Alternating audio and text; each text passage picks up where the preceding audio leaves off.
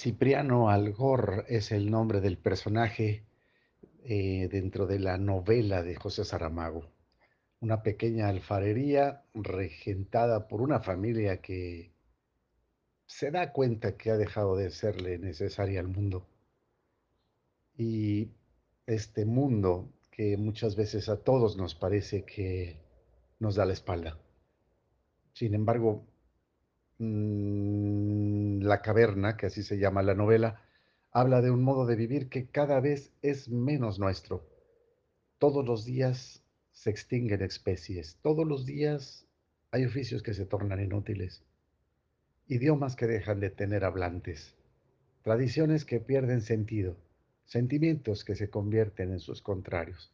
José Saramago, Premio Nobel de Literatura en 1998, nos alienta en el subtexto, detrás de las palabras, con una ilusión propia del más excéntrico mago, a, a salir de la caverna. Paradójicamente nos acordamos mucho de Platón, en aquellas personas que tenían atadas sus manos, atados sus pies y sin embargo al final del túnel veían la fogata encendida, esa luz que les llenaba de vida y de esperanza. Es de esa manera como, a pesar de que el mundo esté de cabeza, a pesar de que parezca que se cierran todas las puertas, hay una fuerza inextinguible dentro de nosotros como una llama que nunca se apaga y que puede mostrarse en el brillo de nuestros ojos, en el tono de nuestra voz.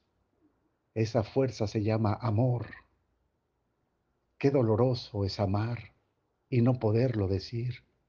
Si es doloroso el saber dónde vamos al morir, más doloroso es amar y no poderlo decir. Así era el amor por su alfarería de Cipriano Algor. Y así Marta, su hija, se volvía solidaria con ese amor.